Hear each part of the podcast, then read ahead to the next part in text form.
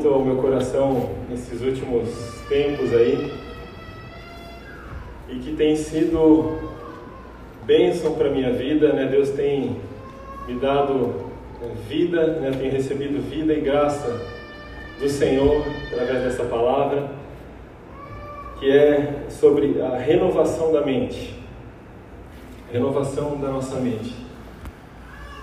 É, só para os irmãos entenderem um pouquinho o contexto, faz uns, uns três anos mais ou menos, é, a gente começou, talvez um pouco mais lá em casa, assim, a conviver com algumas situações é, de pessoas que estavam passando por é, dificuldades, principalmente relacionadas à mente. É, às vezes, por hora, depressão, outras é, dificuldade de mente, confusão. E no início, assim, a gente não entendia nada a respeito, não entendia muito bem, mas aquilo nos impactou. Tive uma situação de uma colega do trabalho, uma situação bem, bem grave, e que o Senhor permitiu que ela trabalhasse comigo durante um mês aí do meu lado, e eu não pude ajudar ela como talvez deveria. E tudo isso foi mexendo assim os nossos corações, o meu, da Silvinha, é, nos levando assim a orar a respeito disso, meditar e tentar, né, é, de alguma forma, né, seja pela oração, mas é, tentar assim ajudar né, nesse, nesse sentido. É, eu, essa semana eu estava lendo um artigo ali, um, uma entrevista com um psicólogo israelense e ele estava dando alguns dados a respeito é, de depressão. E ele fala o seguinte, que hoje, atualmente, 14% dos jovens europeus de 15 a 24 anos sofrem de depressão. Esse índice em alguns países, por exemplo a Suécia, chega a 41% dos jovens. É, é, na verdade, uma epidemia, né? não é algo localizado, não é o que a gente via há décadas atrás, né? que eram casos isolados, mas são, né, e não são pessoas mais velhas, é, que às vezes são mais propensas, são jovens, de 15 a 24 anos. Outra pesquisa dos Estados Unidos que ela avalia a saúde mental da população, a cada cinco anos é feita essa pesquisa, é, a variação entre uma pesquisa e outra, ela tem sido aí, né, historicamente, é, 1% a mais, 1% a menos, né, uma variação bem pequena.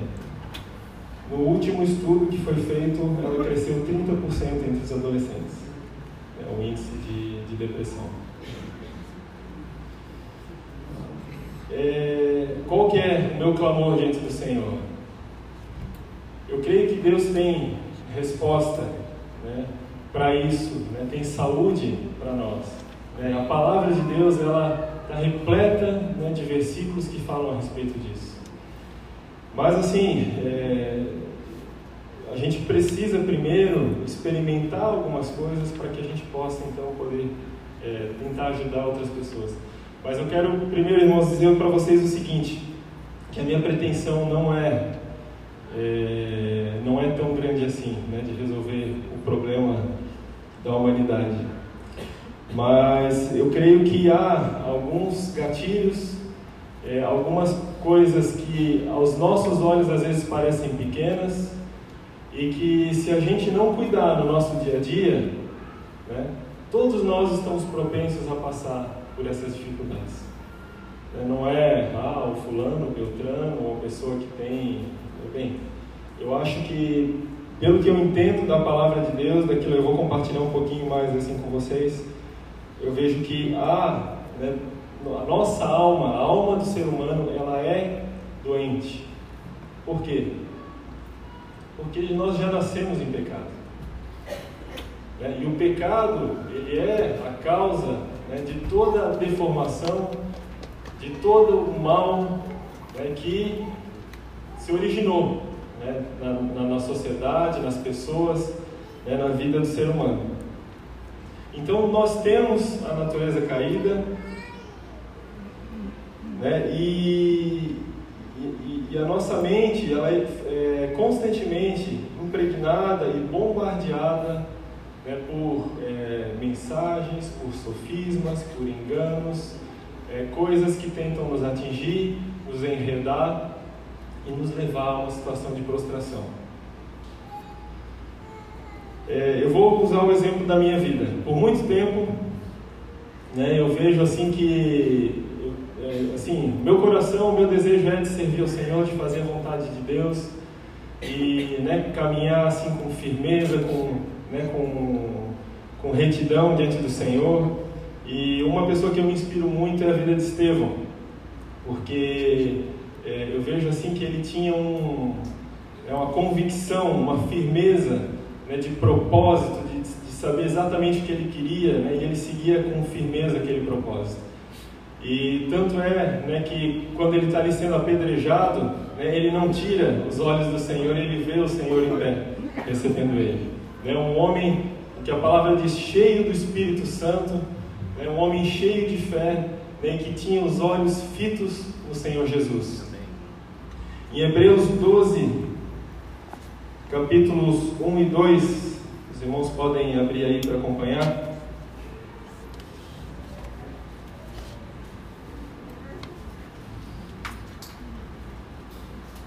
Fala o seguinte: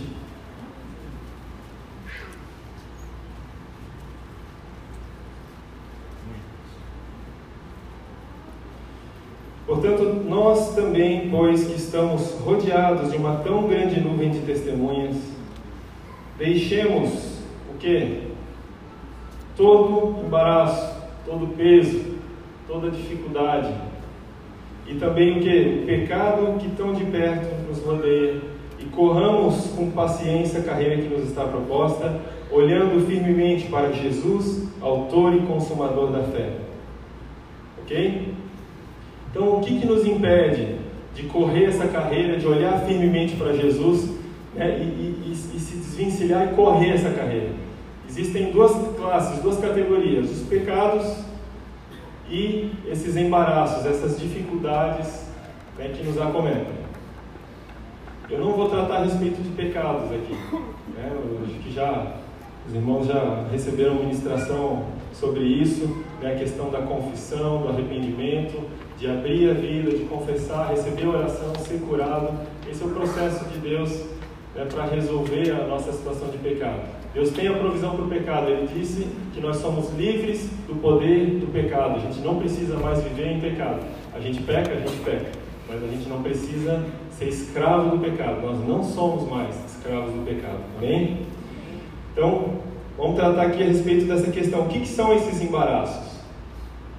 Então, vocês imaginam um corredor, ele vai correr uma, uma competição e ele está ali com uma mochila pesada, ou ele está com as pernas meio atadas, ele está cansado, é, é, prostrado, mal preparado, ele não tem condição de, de correr.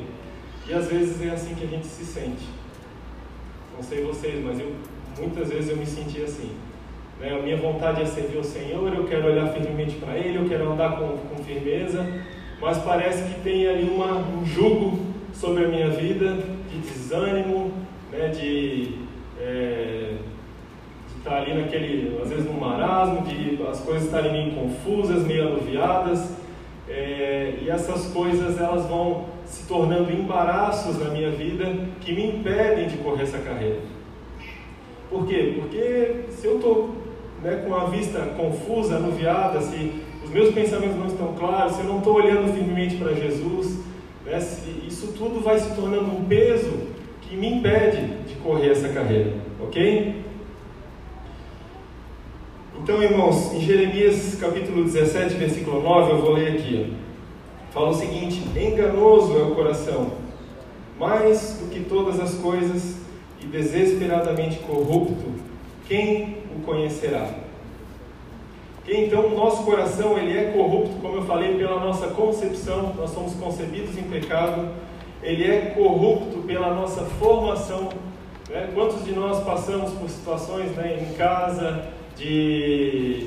É, às vezes o pai é muito severo, ou né, apanhou algumas surras aí sem motivo, é, ou né, não foi amado, é, ou verdades que a gente ouve como se, é, na verdade, sofismas que a gente ouve como se fossem verdades.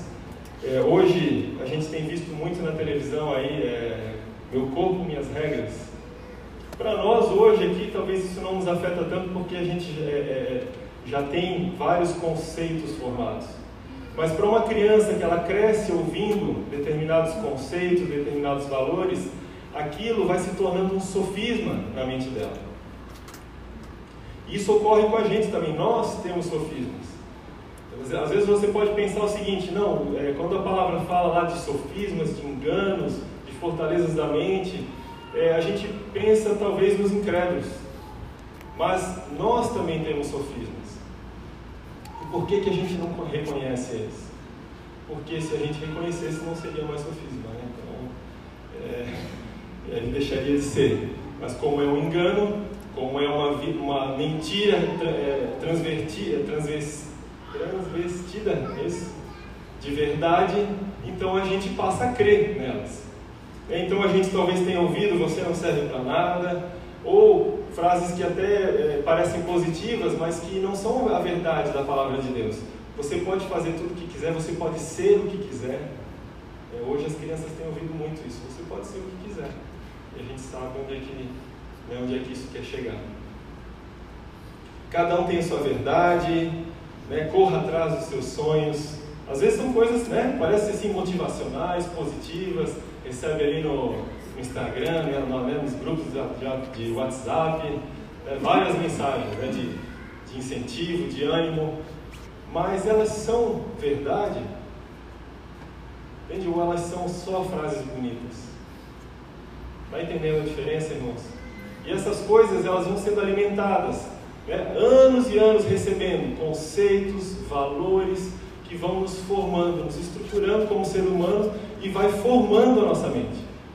Então a gente enxerga o mundo, enxerga as coisas que acontecem ao nosso redor, as pessoas, julga as pessoas, conhece a Deus e conhece a nós mesmos através do que? Desses, dessa visão. Dessa visão da nossa mente formada e corrompido. Enganoso é o coração do homem, mais do que todas as coisas. Se é enganoso, é, nós temos dificuldade de conhecê-lo, ok? E além disso, corrupto. Quem o conhecerá? E aí depois fala ali que o Senhor ele esquadria, esquadrinha mentes e corações. Mas assim, irmãos, né, eu não quero apavorar ninguém. É, eu quero falar para vocês que homens de Deus passaram por, por situações dessa, né, de desânimo, de dificuldade, de ansiedade, de angústia. É, tem exemplos na palavra como Paulo, é, não, nós não vamos abrir agora, mas 2 Coríntios 11, de 9 a 10, fala de angústias e fraquezas. Davi fala do vale da sombra da morte, lá no Salmo 23. Os salmistas, né, vários falam a respeito ali né, de tristeza e abatimento. Por que estás abatida, ó minha alma? Por que te perturbas dentro de mim? Espera em Deus, pois ainda o louvarei, né, diz o salmista.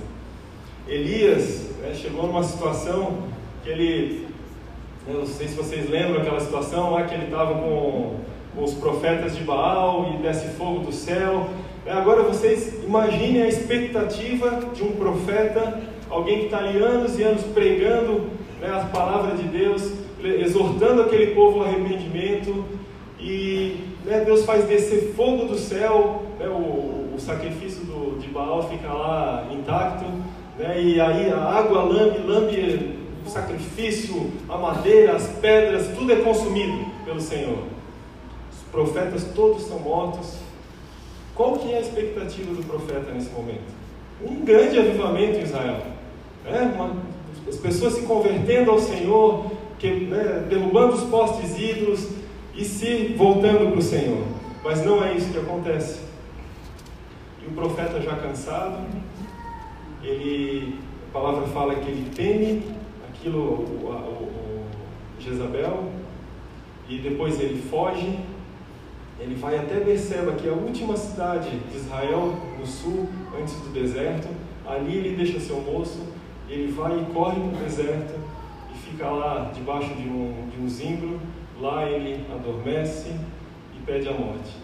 Imagina a situação né, de angústia, né, de tristeza, de abatimento que Elias se encontrou. Às vezes a gente passa por isso também. Né? Quantos de nós, às vezes, não, talvez não é uma situação tão extrema, mas às vezes a nossa vontade é o quê? É trancar a porta do quarto e assim, não pensar em mais nada, só dormir. Né? E o resto né, entrega nas mãos de Deus e vai. Né? Às vezes não acontece isso com vocês? Comigo às vezes acontece. Vontade é só deitar e dormir. Mas irmãos, todos esses homens que eu citei aqui, todos eles encontraram, né, encontraram é, resposta, encontraram abrigo, refúgio, cura e saúde no Senhor.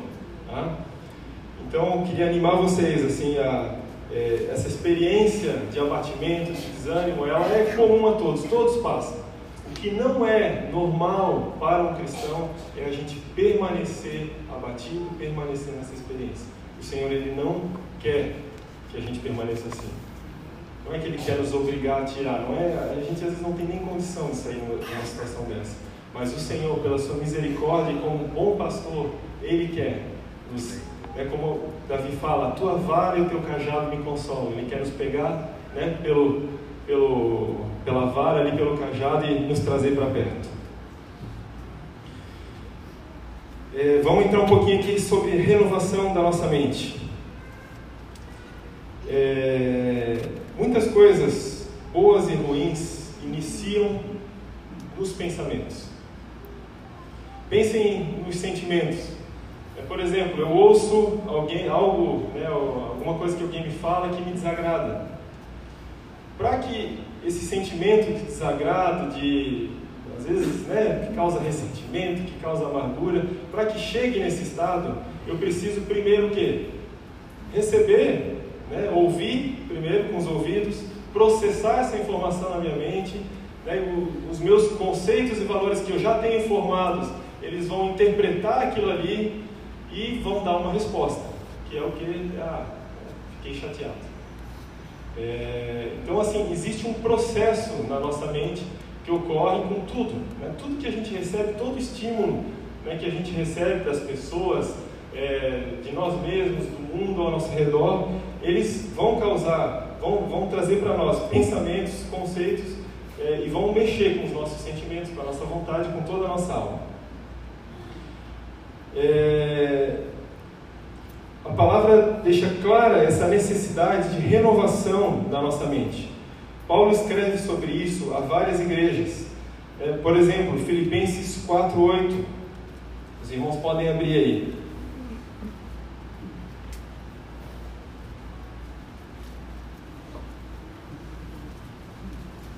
Versículo bem conhecido de todos.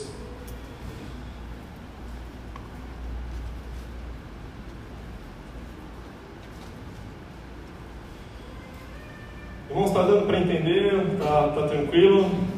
Tá, o ritmo está bom? O ar-condicionado está legal? Então tá bom. Filipenses 4, 8. Eu vou abrir Efésios aqui, peraí.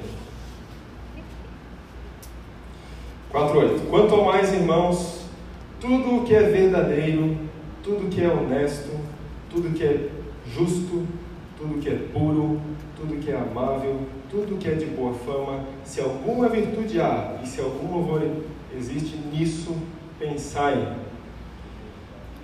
Irmãos, Paulo detalha aqui o que deve ocupar os nossos pensamentos. E não é qualquer coisa. É, cuida com as mensagens aí, né, de Instagram, WhatsApp. A gente não recebe assim né, qualquer coisa assim e sai passando para frente ou assimilando isso assim, poxa, que legal, que bacana. Leva para a palavra de Deus ver, isso é verdade, é puro, é santo. Né? E aqui Paulo, percebam assim o contexto que Paulo traz essa orientação, essa exortação para os filipenses. Um pouquinho antes, aqui no 6, ele fala o seguinte: Não estejais inquietos por coisa alguma, antes as vossas petições sejam em tudo conhecidas diante de Deus ansiedade, como tratar com ansiedade. E a paz de Deus, que excede todo entendimento, guardará os vossos corações e os vossos sentimentos em Cristo Jesus. Como? Tudo que é puro, tudo que é justo, tudo que é santo, seja isso que ocupe os vossos pensamentos. Ok? É, Efésios 4, 22. Abram aí, irmãos, comigo. Vamos abrir bastante a Bíblia. 4, 22.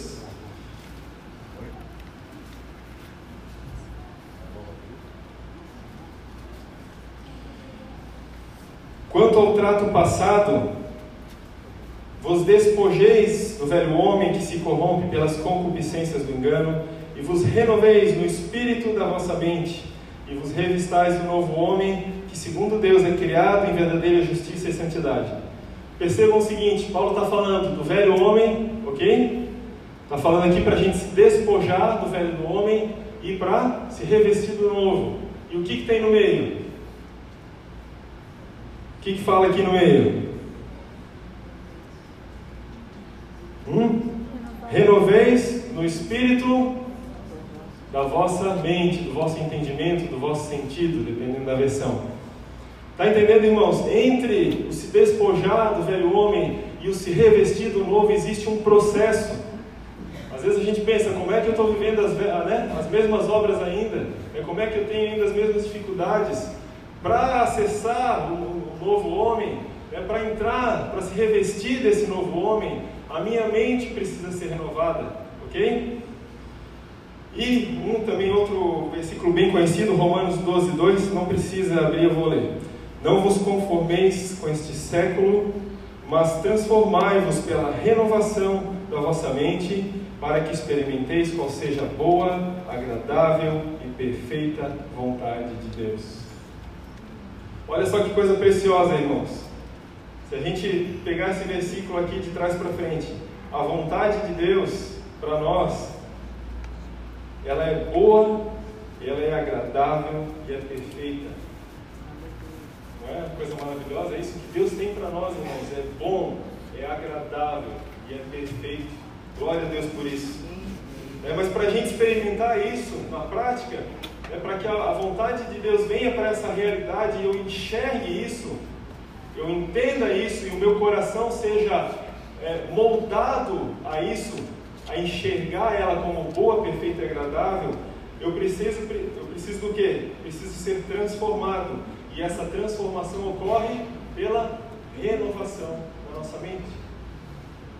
Vocês estão entendendo, irmãos, a importância desse tema?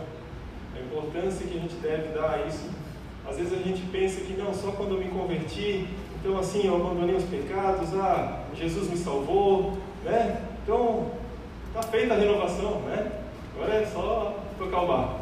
Mas não, irmãos, isso é um processo contínuo de se desapegar de todos os sofismas e todos os enganos e se apegar à verdade de Deus. Então, a minha proposta para os irmãos é aquilo que eu tenho aprendido no Senhor e que eu quero deixar né, para os irmãos assim, né, com a palavra do Senhor. Nós precisamos colocar, é, é, vestir os óculos da palavra de Deus. É, nós não podemos mais enxergar o mundo né, e a nós mesmos e a Deus né, com os nossos olhos naturais, né, com a nossa mente corrompida. Nós precisamos enxergar essas coisas através da palavra de Deus. Não somente o que há na palavra, mas o que não há na palavra também. Deixa eu tentar explicar isso para vocês. A gente não pode nem acrescentar algo à palavra e nem retirar dela. Tá? Então, voltando ao exemplo aí das mensagens aí de grupos e Instagram. É, tem coisas que a gente vai recebendo ali, vai lendo, né? vai pescando aquilo e a gente vai incorporando aquilo como verdade. Não, isso não pode. A gente precisa passar pelo filtro da palavra de Deus. Eu preciso enxergar as coisas por, por esses óculos, por essas lentes, né, através da palavra de Deus. Isso, peraí, isso aqui tem alguma base bíblica? É isso que o irmão me mandou. É, poxa, parece uma mensagem tão bonita, mas isso está na Bíblia? Tem base bíblica? Tem princípios da palavra de Deus? Se não tem, então descarta. A gente não deve acrescentar. Ok?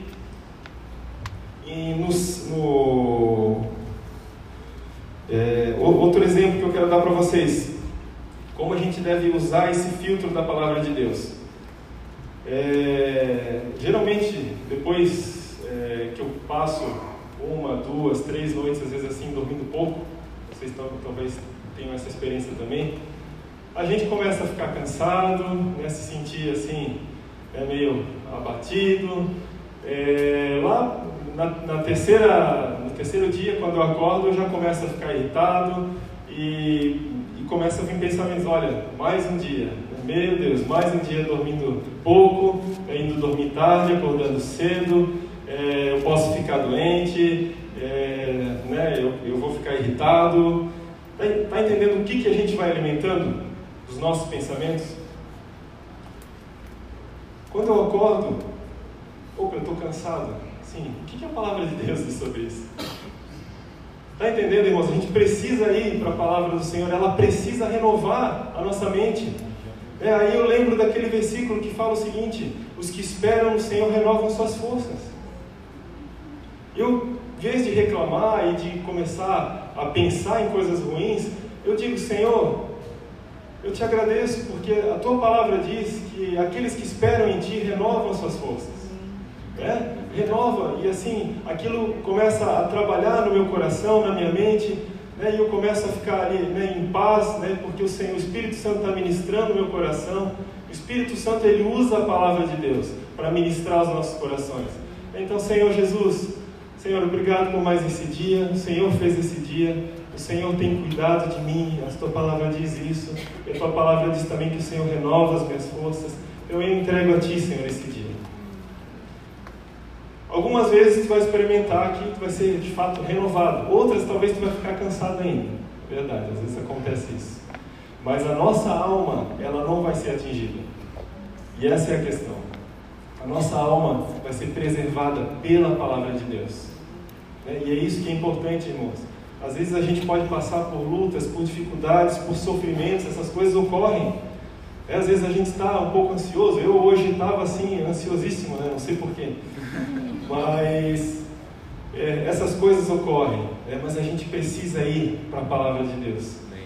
Eu estava orando aqui, né, colocando diante do Senhor ali, ainda né, assim ansioso, é, nervoso, né, para ministrar, e o Senhor me lembrou de uma palavra. Lembrou da, da, da, de quando Jesus ele multiplica os pães e peixes. Lá fala o seguinte: que os discípulos levaram para o Senhor alguns poucos pães e peixes. E o Senhor Jesus, através daqueles poucos pães e peixes, ele alimentou uma multidão. Aleluia. E eu disse para o Senhor: Senhor, está aqui, Senhor, são poucos pães e peixes. É, o Senhor sabe o que está escrito aqui, é, mas está nas tuas mãos. Alimenta, Senhor, alimenta, né, alimenta os meus irmãos, né, alimenta quem o Senhor quiser alimentar. Amém? Aleluia. Palavra do Senhor, irmãos, nós precisamos nos firmar, nos fiar nela. Amém? Eu quero tratar aqui com vocês agora a respeito de três, três sofismas, três enganos que às vezes ocupam a nossa mente e que a gente precisa equacionar essa questão para que a gente possa caminhar com Deus assim com, é, com, com mais liberdade diante do Senhor. Primeiro sofisma. Deus quer me privar daquilo que me faz feliz. Talvez isso não passe assim, né? Datilografado assim na tua frente, assim, né? Deus quer me privar daquilo que me faz feliz. Mas às vezes isso está ali no nosso, né, no nosso interior ali trabalhando. Porque às vezes para nós a vontade de Deus parece tão árida. Não é verdade? É, não é sempre né, que a gente está ali, que a gente enxerga ali Romanos, boa, perfeita e agradável. É, às vezes não é isso que a gente está enxergando. É, lutas que a gente passa, é que a gente não entende aquilo como a vontade de Deus. É, ou não quer entender, né, ou tem, tem dificuldade e não enxerga é, benefício algum naquilo. E aí eu começo, alguma coisa vai trabalhando dentro de mim ali, né, decepções, uma, é, é, é, algumas decepções que a gente tem com Deus. Na verdade, Deus não falha, né? mas a gente às vezes tem as expectativas erradas. Mas é, essas coisas vão trabalhando no meu coração. E a gente vai criando algumas expectativas erradas e esse sofisma ele vai se solidificando no meu coração. Quero dar um exemplo para os irmãos. Lucas 9, 23 a 24 fala o seguinte. Os irmãos querem abrir? Então vão abrir.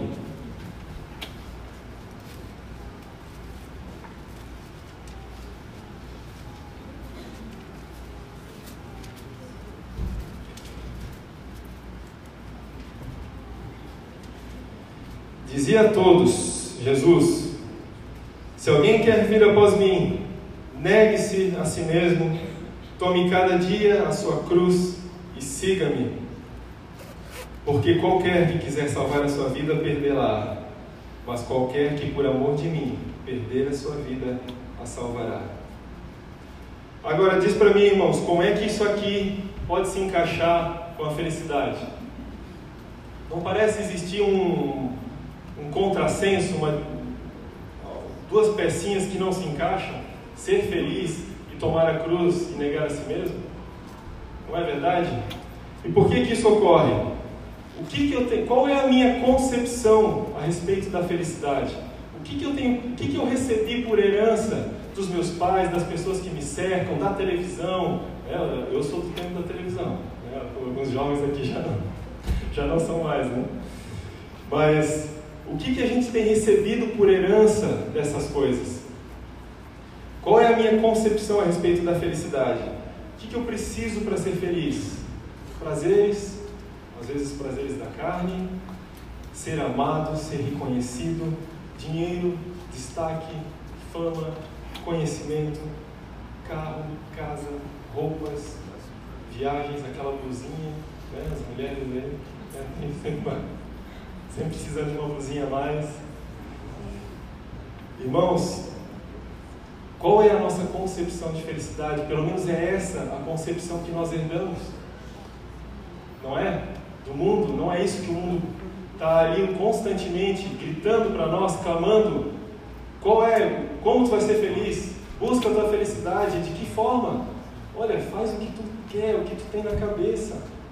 Entende? Não importa. Ah, teu casamento está pegando fogo. Deixa o teu marido. Ele vai ser feliz. Como se né, pudesse ser feliz dessa maneira. Então, irmãos, existe uma concepção a respeito da felicidade que nós recebemos.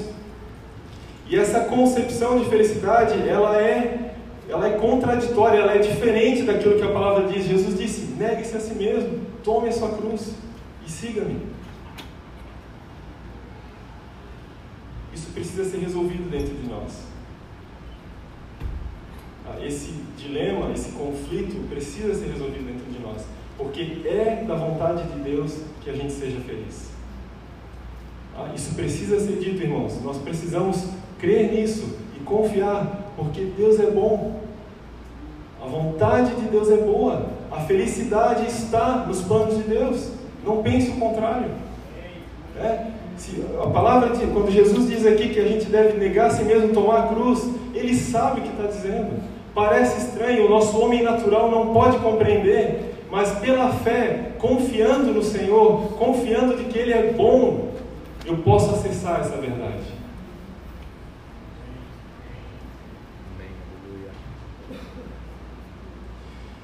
Aí a gente pode pensar o seguinte: ok, Deus quer que eu seja feliz. Mas que felicidade é essa? Ela vai me satisfazer que nem a, as outras aí que, que eu estava buscando? É, vai ser tão bom quanto?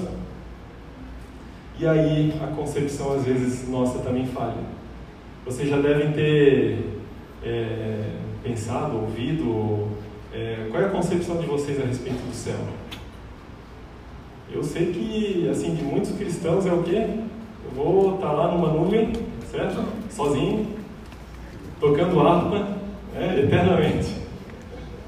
Que concepção maravilhosa? Olha, irmãos, não é isso que eu quero, não. Mas é isso que a gente tem, às vezes, na nossa mente. Né? Essa, isso diz muito a respeito do que a gente espera do Senhor. Né? A gente vê no Senhor o que? Privação. Ele quer me privar da felicidade, Ele quer me privar daquilo que me dá prazer, Ele quer me privar né, do, sei lá, de eu, eu ter uma carreira brilhante, é, de eu ter o carro do ano, de eu ter uma casa ah, aqui, uma casa na praia, sei lá, né? não sei quais são os sonhos de vocês, cada um tem os seus.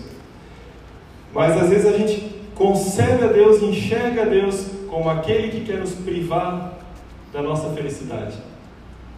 E aí eu pergunto para vocês, qual que é a concepção muçulmana do céu? Vocês sabem? O homem, pelo menos, né? O que, é? Cada homem vai ter o seu harém. Olha só.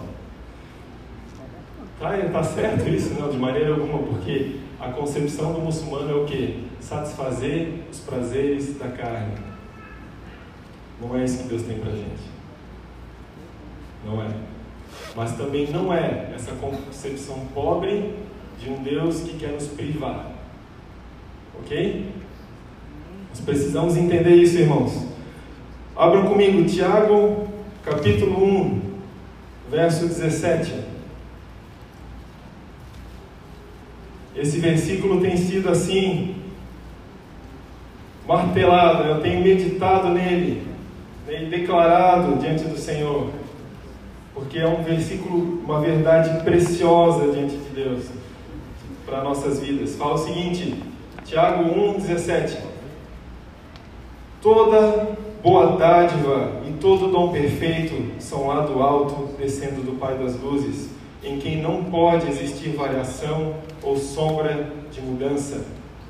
Irmãos, toda boa dádiva, todo dom perfeito, toda virtude vem do Senhor, vem de Deus. A gente, aí vocês pensam comigo, pensem em virtudes, liberdade, bondade, justiça, domínio próprio, paz, prazer, sabedoria, alegria, vida. Essas coisas não vêm do mundo, essas coisas vêm do Senhor. Amém. Essas coisas são Ele, Ele emana alegria, Ele emana paz, Ele emana bondade, liberdade. O Senhor quer nos levar a experimentar essas coisas que são, que são frutos dele mesmo. É, toda dádiva, todo dom perfeito vem de Deus. É, o que o mundo pode nos oferecer que vai ser mais completo, mais pleno do que o Senhor, que é, Ele é essa liberdade, Ele é a paz, Ele é a alegria. O que o mundo pode nos oferecer? Qual carro, qual emprego, qual salário pode me dar a felicidade que eu almejo, que eu busco, é o Senhor. Ele vai saciar. Amém? Irmãos, pensem o seguinte: o Senhor é o Criador.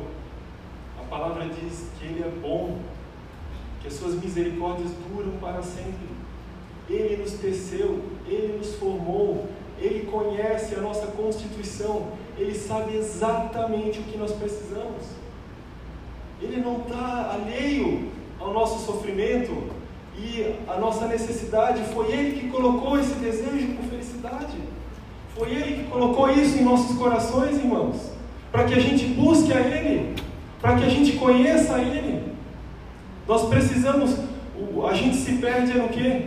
A gente começa a buscar aqui e ali e correr, né? aqui nessa vida, porque é isso que nós recebemos por herança. Mas nós só podemos encontrar nele. Guarda o teu coração, não se perde. Entende? Passando ali propaganda de, sei lá, de celular da última hora. Entende? Coisas às vezes que tu não pode comprar e que aquilo vai gerando cobiça no teu coração, concupiscência. Entende? Vai gerando desejos que não podem ser saciados. Guarda o teu desejo para o Senhor. Né? Guarda, se santifica para o Senhor. Está mal, está em dificuldade, está se sentindo aquele dia assim que tu está para baixo. Aí, o que, que a gente faz geralmente? Vai assistir um filme, vai assistir uma série, vai. Né? Vai dormir. Vai para o Senhor. Né? Fecha a tua porta no quarto. Né? E ora ao Senhor. Derrama o teu coração diante dele. Ele quer te saciar. Ele quer te preencher. Ele é tudo, irmãos. Ele é tudo que nós precisamos. Amém? Amém. Jeremias 2,13 fala o seguinte: Porque dois males cometeu o meu povo. A mim me deixaram um manancial de águas vivas e cavaram cisternas, cisternas rotas que não retêm as águas. O que está falando aí? Quem é o manancial de águas vivas? O Senhor. E o que são essas cisternas? Cisterna é aquela, não, vamos dizer assim, um poço de água, água parada. E aqui ainda fala que a cisterna rota, ela está rachada. Então ela, a água vai se esvaziando dele. Precisa o quê? Está constantemente enchendo. Constantemente. Aquele poço. Não é assim não é essa característica de tudo o que o mundo nos oferece? Se eu tenho um bom salário, poxa, que bom, mas eu preciso de mais, eu preciso de mais, eu preciso de mais. Irmãos, no Senhor a gente encontra liberdade, virtude. No mundo a gente encontra vício. A gente encontra escravidão. Escravidão o quê? Do dinheiro, né? de fama, de desejos. Ok? Então, irmãos, preste atenção nessa palavra que o Senhor Jesus, né, a exortação de Jeremias aqui. A mim me deixaram um manancial de águas vivas e cavaram cisternas, cisternas rotas que não retêm as águas. Precisamos voltar, meus irmãos, para aquele que é o manancial das águas vivas. Jesus disse: do seu interior fluirão rios de água viva. Sabe para quem que ele disse isso? Aquele que tem sede Irmãos, quem tem se saciado com o mundo não tem sede, porque está ali constantemente indo para o poço. Buscar água, buscar e encher, buscar e encher, buscar e encher. Esse não pode, não vai experimentar manancial, mananciais de água viva brotando do seu interior. Mas aquele que tem se separado das coisas desse mundo, Senhor, eu quero a Ti. Eu não quero, eu não quero mais essas coisas. Eu não quero mais as coisas desse mundo, eu quero a Ti, Senhor. Esse vai experimentar essa verdade do Senhor Jesus. Do seu interior fluirão rios de água viva. Amém?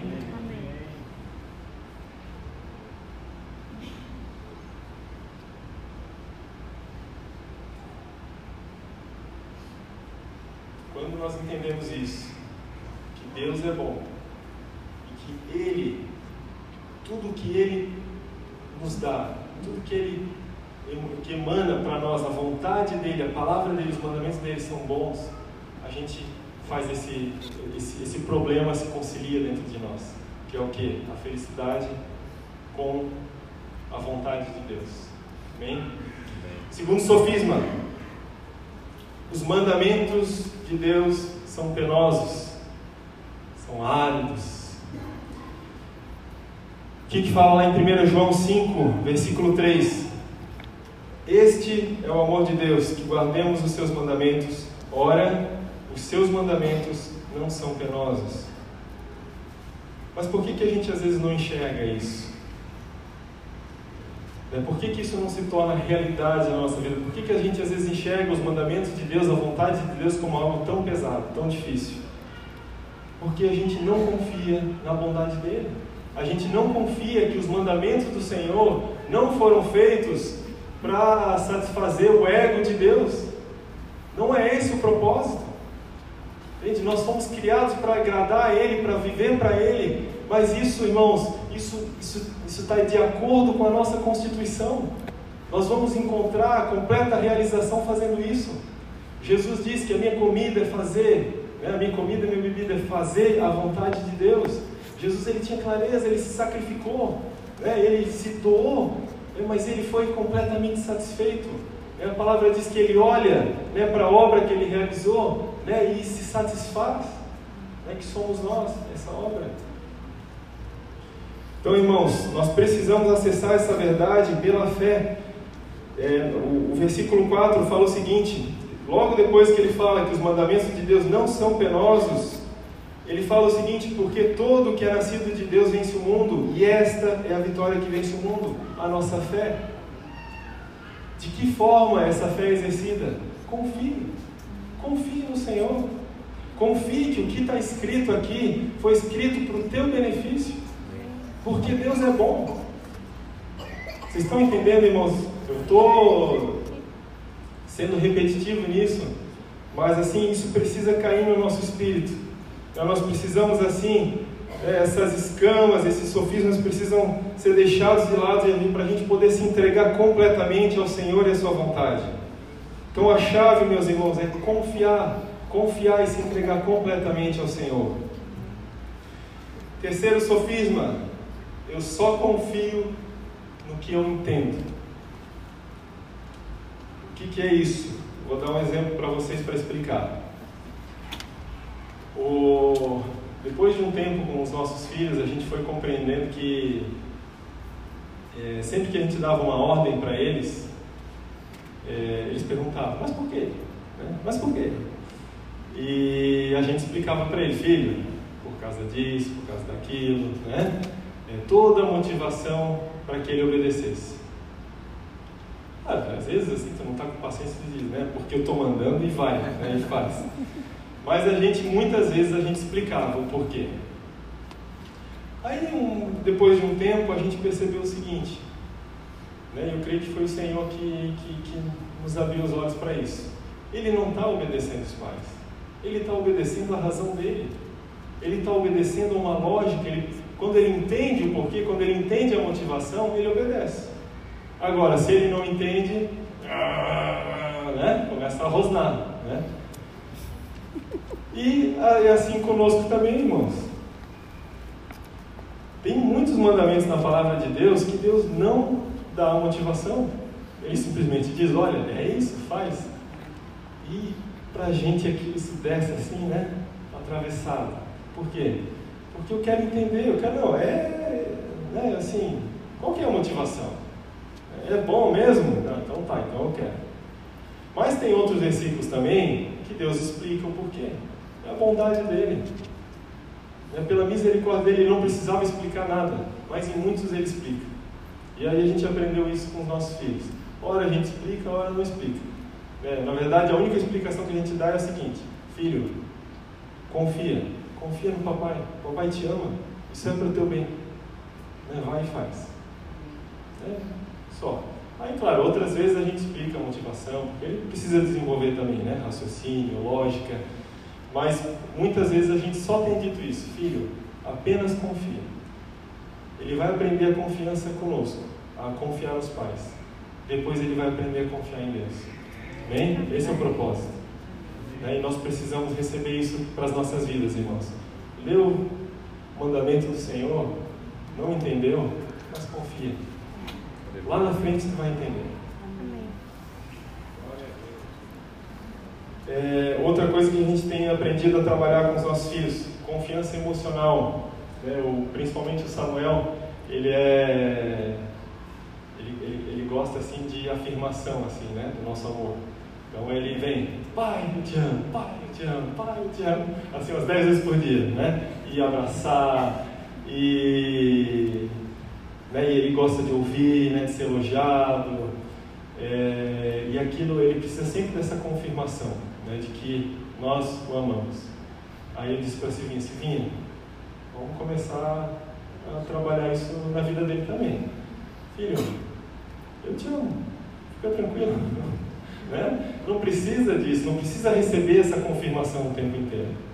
E o Senhor faz assim com a gente também.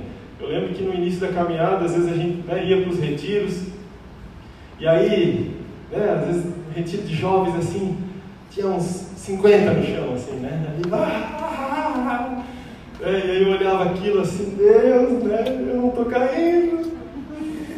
É, né, me joga, Senhor, me joga e nada acontecia. E aquilo, o Senhor ele permite essas coisas. A gente precisa confiar com sentimento, sem sentimento. Né? O Senhor ele disse, né? ele estabeleceu, ele é fiel à palavra dele. Né? Se ele disse que me ama, ele me ama, ele não mudou. Ele não mudou a opinião. Hoje a gente estava vindo para cá e Aí a gente estava comentando com as crianças, eles perguntaram se eu já tinha ouvido Deus falar assim, audivelmente. Eu disse, não, eu nunca ouvi, mas a mamãe já ouviu. E aí a Silvinha contou a história. Um dia que ela estava voltando pro. Ela estava procurando emprego, estava muito angustiada, porque não estava conseguindo. E ela estava dentro do ônibus e né, vindo lá de governador Celso Ramos, então é ônibus a cada não sei quanto tempo, né? Então ela, assim, tinha tudo para dar errado, que não ia dar tempo dela chegar, porque o cara ligou as duas horas para ir no mesmo dia, assim. E ela estava ali no ônibus angustiada com aquela situação, precisava do emprego para poder estudar. E ela disse que de repente assim é como se não existisse mais nada diante dela. Ela só viu um arco-íris e o Senhor falou audivelmente para ela: é, Não te preocupa, eu tenho uma aliança contigo. E olha que experiência maravilhosa. Agora, pergunta se depois disso já faz o que, amor? Uns 20 anos? Por aí, né? Pergunta se uma, alguma outra vez ela ouviu audivelmente a voz do Senhor. Não. E a aliança existe ainda? Existe. Bem? Então às vezes a gente não tem esse tipo de experiência, irmãos. Eu nunca tive. Mas aqui, ó. Palavra de Deus. Que o Senhor diz é a verdade. Então firma o teu coração, os teus sentimentos né, na palavra de Deus. Amém? Abram comigo Provérbios capítulo 4, 10 a 23. Percebam, irmãos, o carinho do Senhor falando com, né, com uma mensagem do pai para o filho. O carinho que o Senhor tem para conosco. Provérbios 4, do 10 ao 23. Diz o seguinte: coração terno, né? ternos afetos de misericórdia, o coração do Senhor. Fala o seguinte: ouve, filho meu, aceita as minhas palavras, e se te multiplicarão os anos de vida.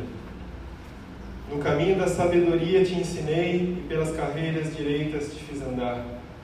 Por elas andando não se embaraçarão os teus passos, e se correres não tropeçarás Pega-te a correção e não alargues.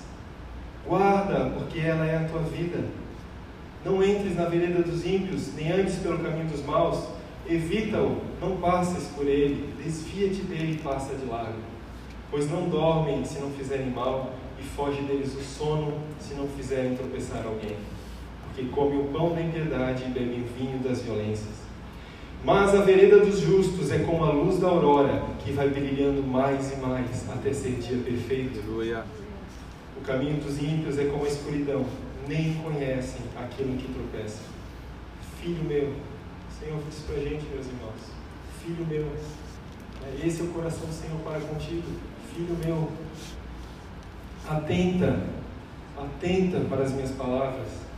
As minhas razões inclinam o teu ouvido não as deixes apartar-se dos teus olhos, guarda-as no meio do teu coração, porque são vida para os que as acham e saúde para o seu corpo. Sobre tudo que se deve guardar, guarda o teu coração, porque dele procedem as saídas da vida. Irmãos, palavra de Deus para nós. Te apega a palavra, te apega aquilo que Ele tem deixado aqui para nós escrito. É vida, é saúde, Estão entendendo, irmãos? Aonde o Senhor quer nos levar? Aqui, quando fala coração, né, coração no Velho Testamento é a alma do homem, os pensamentos, a mente, as emoções.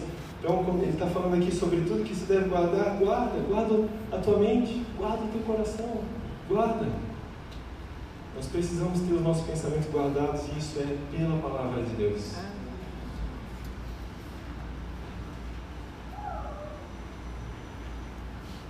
Exercício importante que nós devemos fazer no nosso dia a dia: meditar na palavra do Senhor. É, Salmo 19 fala o seguinte: A lei do Senhor é perfeita e restaura a alma. A lei do Senhor, irmãos, restaura a alma. O testemunho do Senhor é fiel e dá sabedoria aos simples. Os preceitos do Senhor são retos e alegram o coração. Isso é verdade. É, quer ter um coração alegre? Quer ter a tua alma restaurada? Vai para os preceitos do Senhor. Vai para a palavra de Deus, busca nela esse refúgio. O mandamento do Senhor é puro ilumina os olhos, dissipa a confusão, as trevas. O temor do Senhor é límpido e permanece para sempre.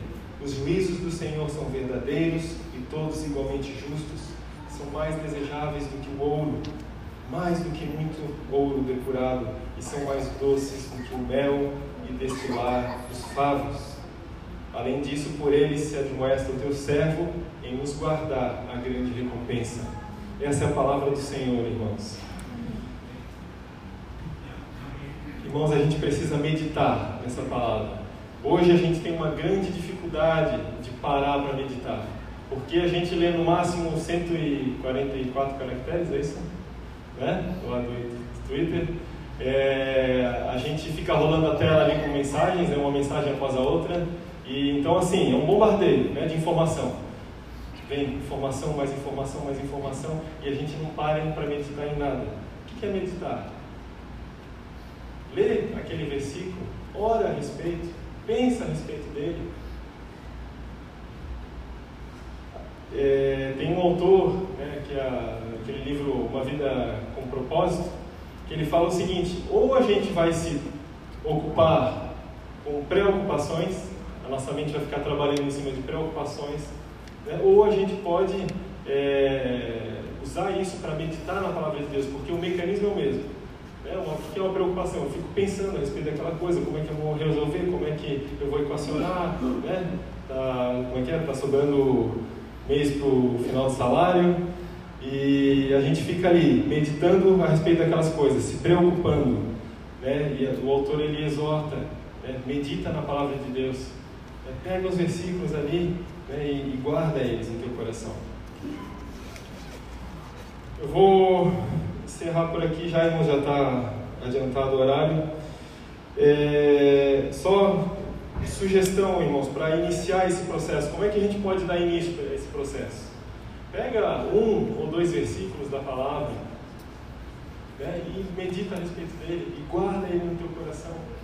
Né, em momentos difíceis, usa ele. Tem dois que eu gosto muito que, que servem para mim, que é o seguinte, Romanos 8, 28. Sabemos que todas as coisas cooperam para o bem daqueles que amam a Deus, daqueles que são chamados segundo o seu propósito. Então eu digo, Senhor, eu não estou entendendo nada, né? mas, Senhor, a tua palavra diz que todas as coisas cooperam. Em 1 Pedro 5, 6 e 7 fala o seguinte: Humilhai-vos, portanto, sob a poderosa mão de Deus, para que ele em tempo oportuno vos exalte, lançando sobre ele toda a vossa ansiedade. E olha o que, fala aqui, porque ele tem cuidado de vós. Amém. Aqui eu tenho meditado muito, tenho vindo muito isso na minha mente. Né? Situações difíceis, dificuldade, eu lembro, Senhor, Tu tens cuidado de mim. Amém. Tu cuida de mim. Meu Senhor, Ele cuida de mim. Todas as coisas cooperam, o Senhor cuida de mim. Né? A nossa mente sendo renovada pela palavra de Deus. Então, irmãos, o propósito não é que a gente vai anular os problemas, os sofrimentos, não é esse. Mas a gente precisa estar preparado para enfrentar os dilemas que esse mundo tem, tem trazido. É, como eu falei lá no início, né, aqueles dados ali a respeito de depressão, de dificuldades, de saúde mental, é um tsunami que está acontecendo. Né, e o mar ele já recuou. Né? Então a gente precisa estar preparado, irmãos. A nossa mente blindada, guardada e renovada pela palavra de Deus. Amém. Fazendo isso, eu creio que a gente vai experimentar aquilo que Paulo experimentou, que ele fala o seguinte: olha, em tudo somos atribulados, porém não angustiados, perplexos, porém não desanimados, perseguidos, porém não desamparados, abatidos, porém não destruídos, levando sempre no corpo o morrer de Jesus, para que também a sua vida se manifeste em nosso corpo. Porque nós que vivemos somos sempre entregues à morte por causa de Jesus, para que também a vida de Jesus se manifeste em nossa carne mortal, de modo que em nós opera a morte, mas em vós a vida. O Senhor quer nos usar poderosamente para levar vida ao mundo, para levar a vida do Senhor, para transformar mentes e corações. É o Senhor quem faz isso, é o Espírito Santo de Deus. Mas nós precisamos primeiro vestir a máscara, né, quando cai, né, as máscaras de oxigênio não cairão sobre suas cabeças. Veste a máscara primeiro, né, e depois então pode estar apto para ajudar aos que estão ao seu redor. Amém?